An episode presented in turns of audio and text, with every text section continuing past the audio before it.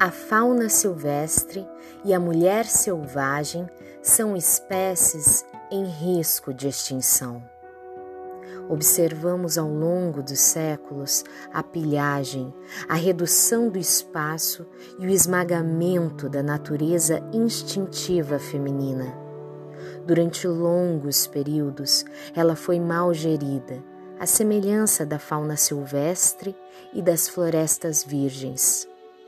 As terras espirituais da mulher selvagem, durante o curso da história, foram saqueadas ou queimadas, com seus refúgios destruídos e seus ciclos naturais transformados à força em ritmos artificiais para agradar os outros.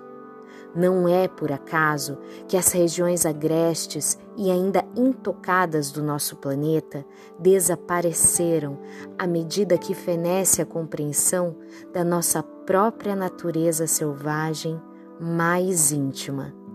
Não é tão difícil compreender porque as velhas florestas e as mulheres velhas não são consideradas reservas de grande importância. Não há tanto mistério nisso. Não é coincidência que os lobos e coiotes, os ursos e as mulheres rebeldes tenham reputações tão semelhantes. Reputação equivocada de serem cruéis, inatamente perigosos, além de vorazes.